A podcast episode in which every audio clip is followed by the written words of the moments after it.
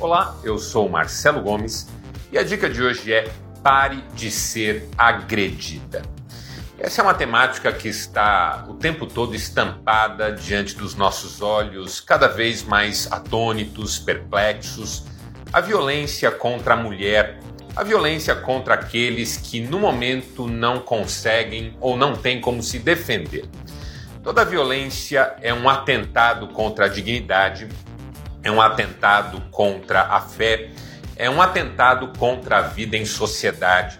Onde reina a violência, a vida perde os seus espaços.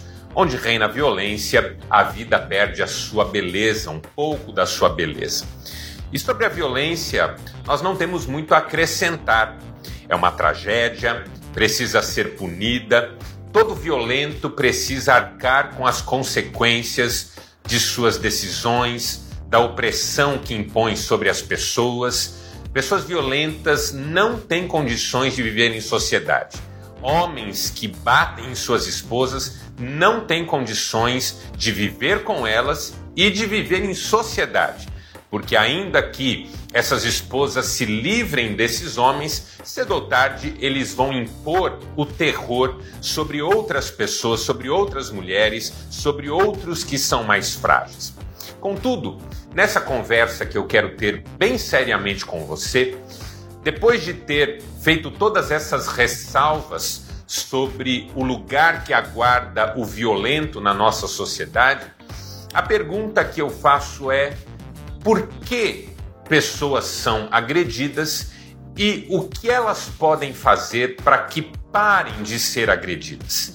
Porque uma coisa é a gente denunciar a violência, outra coisa é o que está ao nosso alcance para vivermos livres da violência que muitas vezes se impõe sobre nós. E aí eu tenho alguns conselhos para você que é agredida ou mesmo homem que está assistindo esse vídeo e se sente agredido de algum modo. Primeira dica: não se culpe. Por gentileza, não se culpe. Conheço muitas pessoas que são agredidas e elas sentem-se culpadas pelas agressões que sofreram mulheres que são agredidas por seus maridos e se culpam.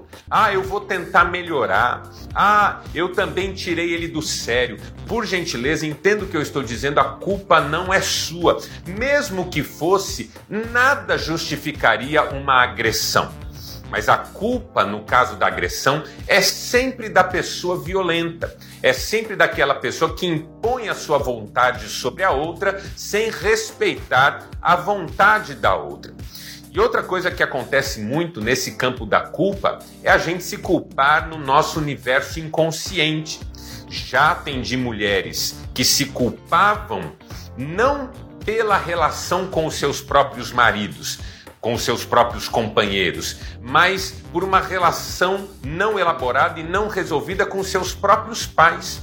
Já atendi mulheres que mantiveram relações tóxicas com pessoas abusivas na expectativa inconsciente de salvarem um relacionamento com um pai, por exemplo. E aí por isso se submetiam à manutenção daquela situação de agressão e de violência. Não se culpe, a culpa não é sua, você está sendo agredido. Segundo, não idealize. Porque nas minhas conversas com pessoas que são agredidas, sempre há uma esperança, uma expectativa. Nada contra a fé de que um milagre possa acontecer. Mas a fé de que um milagre pode acontecer independe, por exemplo, das decisões que nós tomamos para colocar limites. Quando Jesus ressuscitou Lázaro, isso não teve nenhuma implicação pelo fato de as mulheres irmãs de Lázaro terem colocado Lázaro num túmulo e terem colocado uma pedra na frente.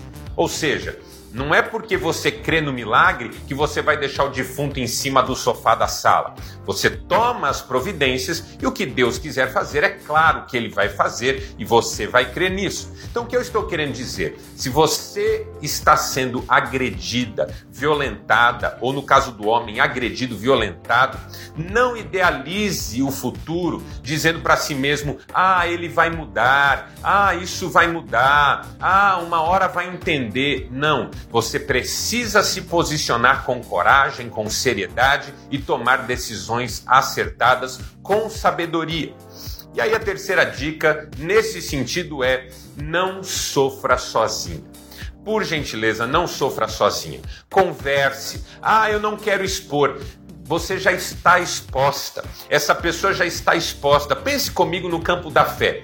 Se essa pessoa que agride você não for ajudada, ela sofrerá graves consequências, talvez até consequências eternas do que ela está fazendo.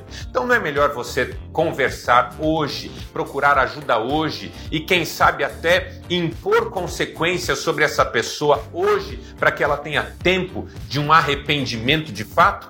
Não sofra sozinha, procure ajuda, converse, busque orientação e eu tenho certeza que isso vai ajudar muito você. Como você viu, hoje o dica foi mais longo, porque o assunto é sério, o assunto é grave.